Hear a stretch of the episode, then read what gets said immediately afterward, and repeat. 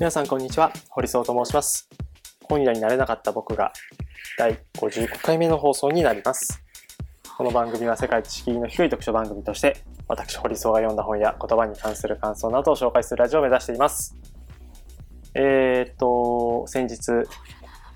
ついにですね、あの話題になっていた坂本裕二さんの映画、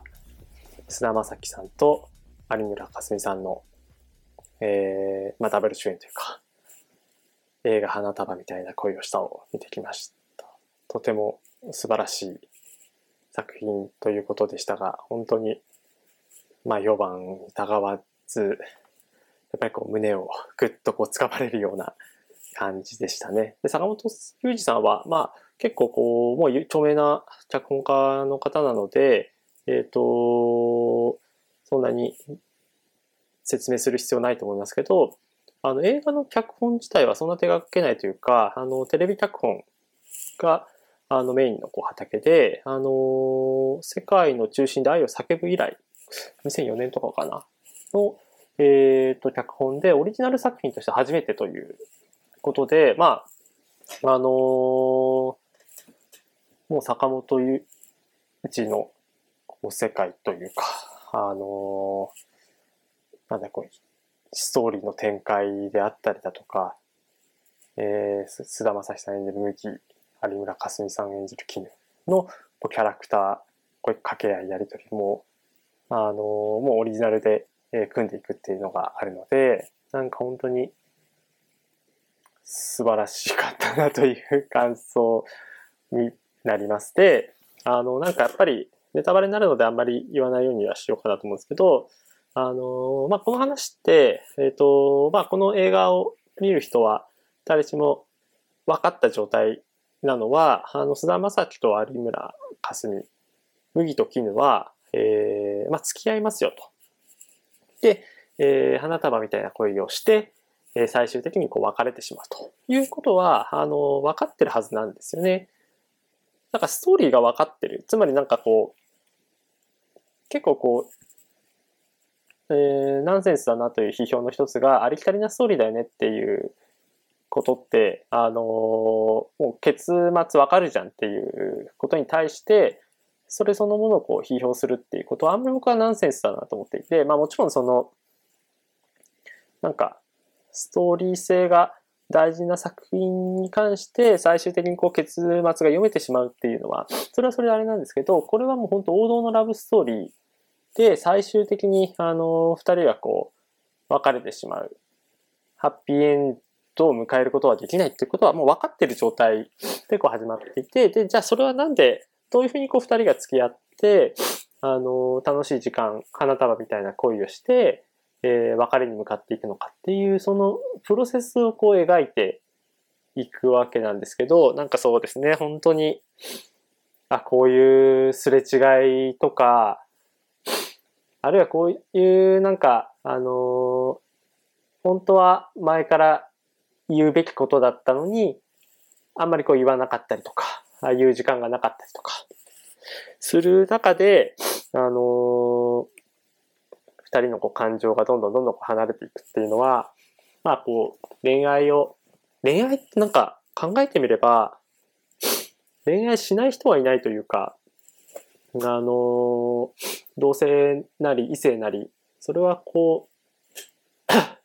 人それぞれの価値観によって変わるかもしれないですけど、なんか人のことを好きになるっていうのは、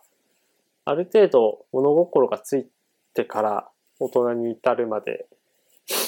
あれ僕今36ですけど、この先、なんかその、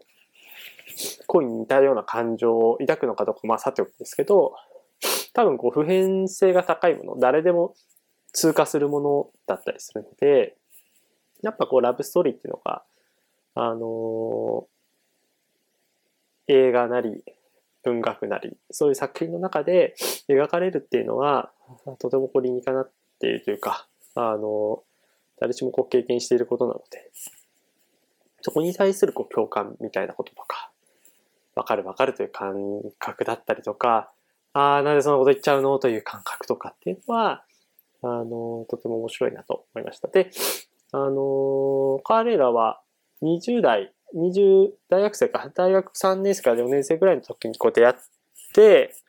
同い年で出会って、そこからの5年間のストーリーなので、20代半ばぐらいにこう別れるまでのストーリーなので、僕とはこう、一回り、えー、世代がこう、下の人たちのことをこう描かれているわけなんですけど、なんていうんですかね。うん、多くのまあ、例えば、菅田将暉さんが Google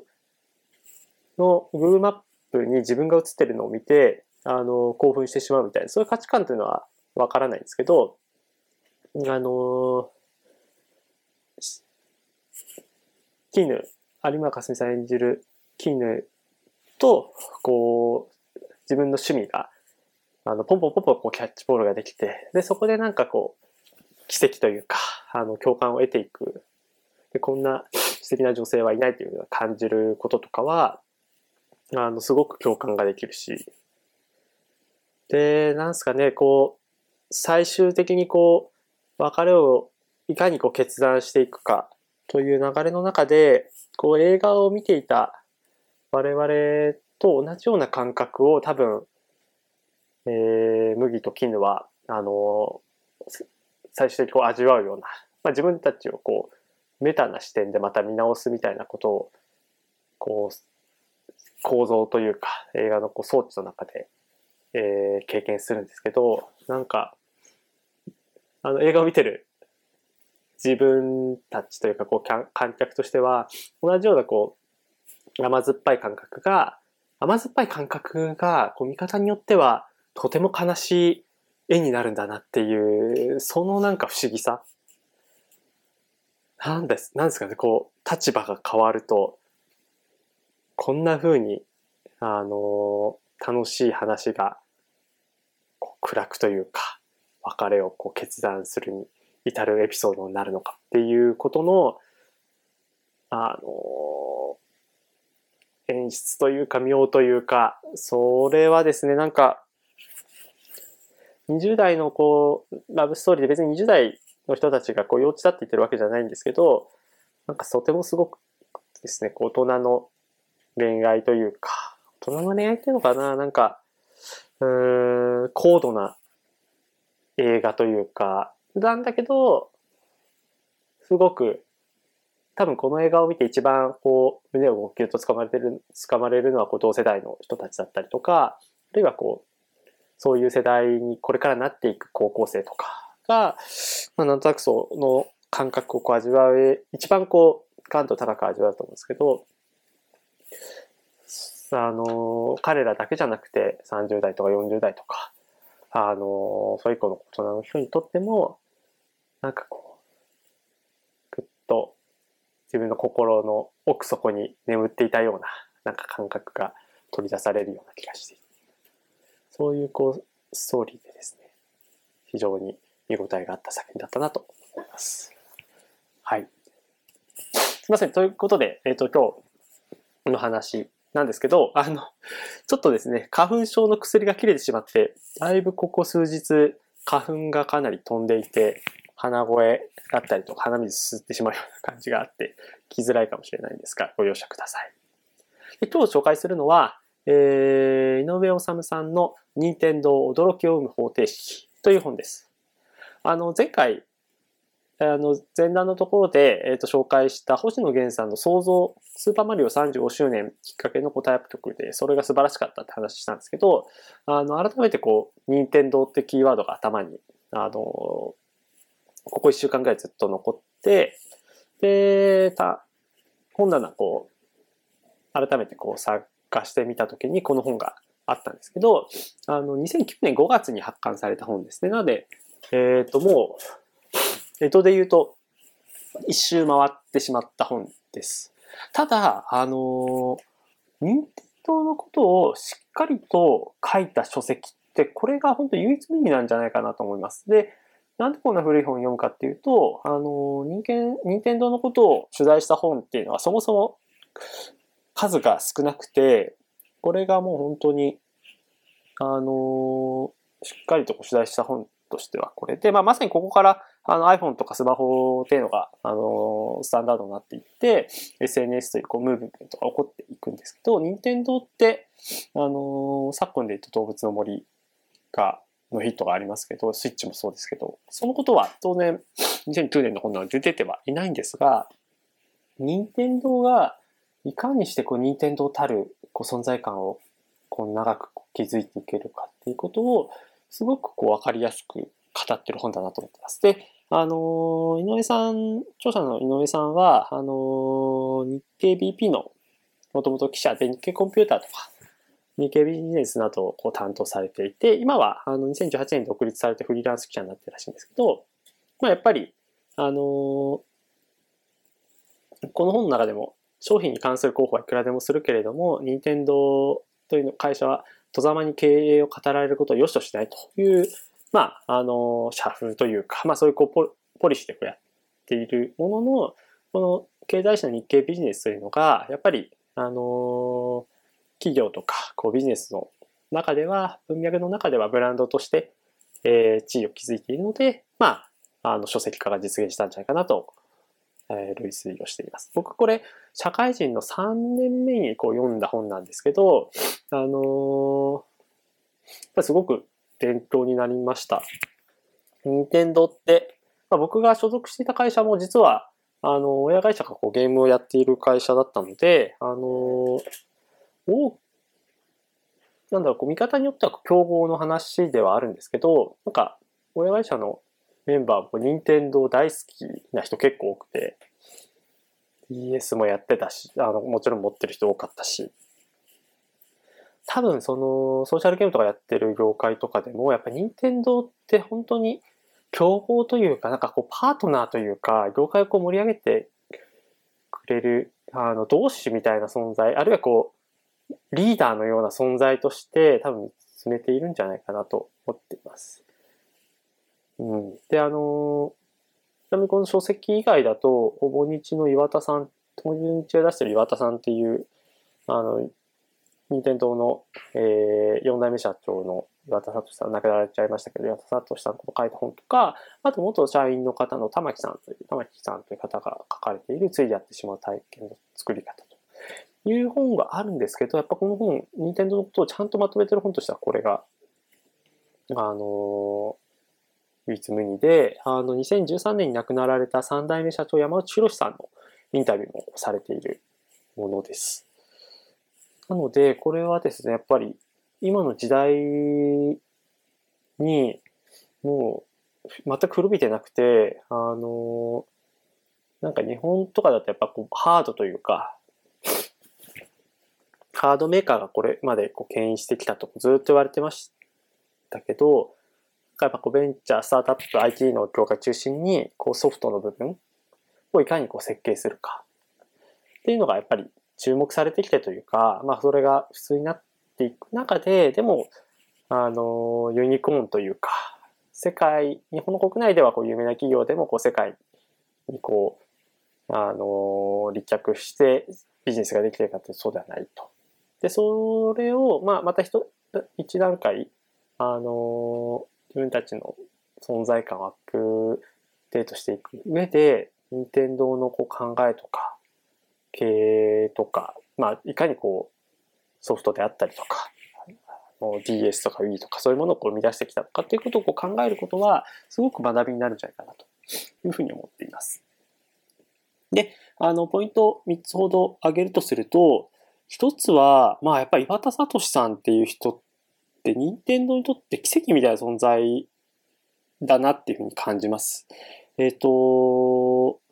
宮本茂さんとか、あの、ゲームプロデューサ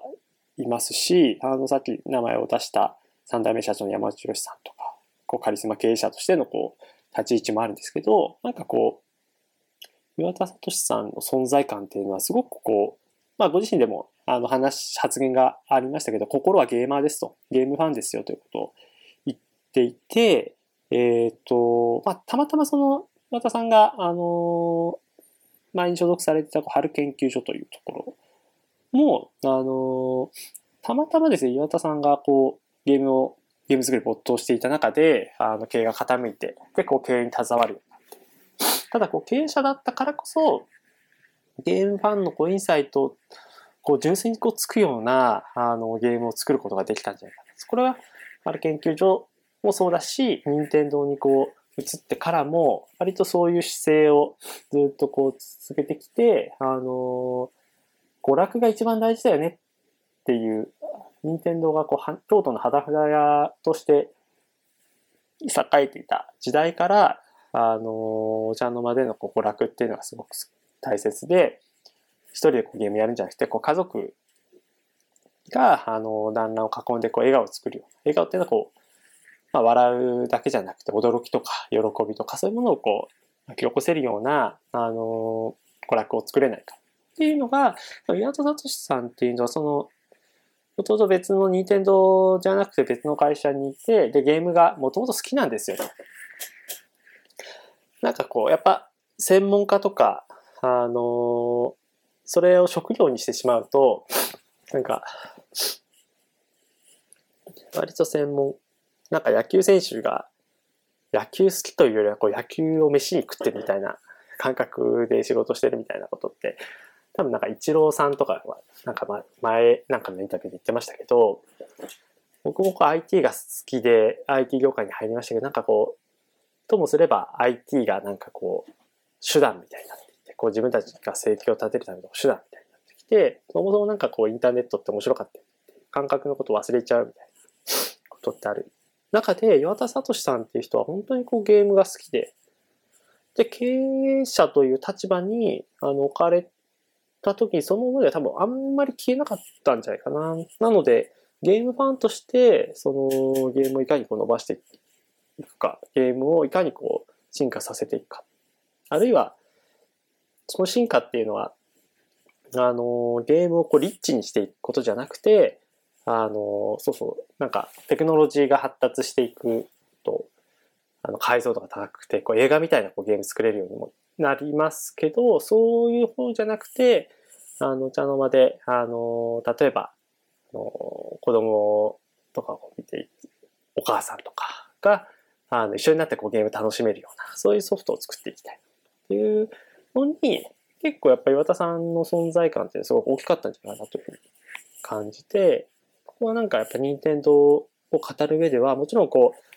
第3代目の山内博さんは、あの、京都の肌札屋から世界のゲーム企業と躍進させた人で、あの、1980年から1992年に売り上げを27倍、営業利益37倍増やした、こう、基礎を作った人ですけど、やっぱこう、それをさらにまたジャンプアップさせたっていうのは、なんか小岩田さんだし、なんかそれはこう経営者として熱を振るったというよりも、なんか岩田さんのこう、存在感が任天堂という、任天堂が大事にしていることと、不思議とマッチして、それがこうなんかこう、化学反応生んだんじゃないかな、みたいな感じました。で、二つ目は、あの、特にこうビジネスパーソンが学びたいところとしては、横井軍平さんという方。この方はこうゲーム理論として、枯れた技術の水平思考ということを提唱されていますけど、あの横井さんは、あの、本来、娯楽って体技術を上手に使って人が驚けばいいわけです。別に、えー、最先端かどうかが問題ではなくて、人が驚くかどうかが問題なのだからと。これは多分、あの、技術とか、まあ今だともしかしたらこう AI とかブロックチェーンとか、まあそういうものって当然こうニーズもあるし、あの、そこに対してどんどんどんどんいろんな人が関心を持っていくっていうのはもちろん正しいんですけど、そっちだけじゃなくて、なんか、あの、こういう技術ってあんまりこう実用化されてないし、少し時代遅れになってしまったけれども、なんかそういう技術も、枯れた技術も、あのー、うまく知恵をひね頭をひねって考えれば、人が乗るような面白いおもちゃとかゲームに転用できるんじゃないかという考えを持たれている。これってなんか、あの、ライゾマの真鍋さんとかも結構こういう研究開発してるような気がして、なんか新しい素材とかだけじゃなくて、あの、どういう素材がありますかみたいなことをこう大学の研究室にえー、行ったりと顔出したりして、あの、これ、こういうものがなんか使えないかな、みたいなこと考えてます、みたいなディスカッションしながら、あの、面白い演出とかをこう考えているみたいなことがあって、割となんか横井さんの考え方とすごく似てるなっていうふうな感じはちょっとあります。で、えっと、でも決してその、ここからなんか学べるのって、やっぱインプットとか知性とか感性とかってやっぱ必要だよねっていうことを、まあ当たり前のことかもしれないけど、なんかそこはすごい感じました。やっぱり枯れた技術の水平思考って、あの、新しいことをこう追わなくてもいいっていうことでは全くなくて、なんかその枯れた技術とか、あるいはこう過去の技術、そういうこう背景、歴史とか背業界の歴史とか背景とかもちゃんと学んでおきましょうねっていうことだと思うんですよね。えっ、ー、と、本書引用します。面白くなければおもちゃではない。ラブテスターは横に遊び心が凝縮されたような商品だった。同時にラブテスターは枯れた技術の水平思考という哲学が確立するエポックメイキングなエレクトロニクス玩具でもある。ラブテスターの実態は物体に流れる電流を測る単なる検流計。当時でも日曜大工用品店などに行けばどこにでも代物、まさに枯れた技術だ。この道具を水平思考で男女の愛情を測る機械に仕立て上げた。ただし根拠のないオフガ系商品ではない。横井の理論によると、愛情がある男女が手をつなげば、緊張して手に汗をかき、電気抵抗が低くなる。そのままキスをすれば唾液を通して電流はさらに流れるので、愛情メーターもより高く触れると。みたいな感じで、あのー、技術に対する理解とか、なんかこう発見の目の着眼点もそうだけど、やっぱりその技術そのものに対する造形がすごく広くて深い。で、そういうものはやっぱり一朝一夕にはこう身につけないけれ身につかないけれども、やっぱり、あの日々仕事にこう携わっていくよ我々ビジネスパーソンは、ちゃんと、あの研究というか、あの学んでいかなくちゃいけないなということを感じた次第です。で、3番目はソフトへのこだわりということで、あの三代目社長の山内さんは、我々こう運に恵まれてたと。たまたまこうゲームボーイ開発した時もポケモンという、えー、ソフトがこう出て、それをこう販売ができたことによって、えー、一つのムーブメントを起こせたと。まあ、DS とか Wii のヒットにも似たようなことがで、多分動物の森とかも似たような感じで、あのー、ハードはもちろんあったけれども、インターネットとか、あの SNS とか、そういうなんか現在潮流ともマッチする動物の森みたいなものが、あの、出てきたというのは、なんかこう、リッチなものをただ作ればいいっていうことじゃなくて、いかにこうソフト、ハードでなくこうソフトの気質を持てるかというところが、割とその、運というか、あの、いい運のこう巡り、運の巡りが、あの、ちゃんとこう回るようなことをこう考えて実行されていたっていうことでもあるのかなというふうに、なんか僕は解釈をしています。あの、本書の終わりは山内さんの言葉でこう締め、あの、締められてるんですが、アイディアがこう開発して何をいいのか、何をしていいのかわからなくなったら車両をやめなきゃしょうがないよね。そんなことで行き詰まったら何をするの？何をすることがないやない、ないやないの？ハードの会社？なれないよ、そんなの。ということで、明確にあの、ソニーはハードの会社だけど、我々はハードでなくソフト気質を持った会社でなければならないということを言っています。これはですね、やっぱり、あの、まあ、ハードって、まあ、主従関係で言うと主に当たるというか、やっぱハードのこの技術にソフトはこう依存されるというか、こうファミリーコンピューターの中でものすごくこうリッチな世界観をこう演出することはできないので、そういうこうゲームを考え、ゲーム開発する人たちがこういうリッチなゲーム作りたいなと言っても、そのハードが、あのー、それに耐えうるようなこう、えー、スペックを持っていないと難しいという。Mac とかもそうですよね。なんか、やっぱ Mac そのものがこう素晴らしいというか、あの、容量もあって、えっ、ー、と、処理能力も優れているからこそ、あの、リッチな動画が作れ、ムービーが作れたりとか、イラストが作れたり、音楽が作れたりとか、そういうこう、ソフト面で貢献ができるけど、まあ、任天堂の場合は、あの、ハードも作ってるし、ソフトも作ってるので、うん、これは推測ですけど、会社ってどうしてもこうハード寄りの思想になりがちというか、やっぱこうソフトはこうハードに従属される関係にどうしてもあるので、ハードの方に行っちゃう。なんか言うは安し、行うは形で、ハードってなくソフト気質と言ってるっていうのは、とてもこう矛盾してる発言のようにも、矛盾してるというか、あの社員がこう混乱してしまうような言葉でもあるような感じがすごくします。だけど、山口さんとか明確にやっぱりこうアイディアであったりだとか、どういうこう世界を作りたいんだっていうこうソフトをの面をあの大事にしないとあの我々のこう存在価値がないよということを言っているのはなんかすごく任天堂という会社を多分表していてあの岩田さんであったりだとかそのそれ以降の、えー、君島さんとか社長続いていく中で脈々とこう受け継がれているものではないかなと。もちろんこうハード部門にあの所属している人たちはいかにあのハードの技術をこうブラッシュアップしていくかっていう研究開発は進めていて、あの、ある意味セクショナリズムが強い会社だということが書かれてるんですけど、そこでこう、それぞれが一匹狼というか、チーム単位で知恵を絞っていて、それがこう、最終的にこう統合するにあたって面白いものが作れると考えなので、まあ全員が全員こう、ハード気質じゃなくてこうソフト気質なのかっていうと、山口さん自身もハード得意な人がいるよねっていうことをおっしゃられてるんですけど、でもやっぱ会社のあり方としてはソフトでなければいけないのは、あの、すごく、多分三、あの、社会人3年目の時、12年前に読んだ時はあんまりここの部分はピンとこなかったんですけど、任天堂というこうハードもソフトもやってる会社が、ハードじゃないよっていうふうに言うっていうのは結構、すごいことかもしれないなと。なんか IT 業界が、うちはこう技術の会社じゃないよとか、技術どうでもいいよとは言わないと思うんですけど、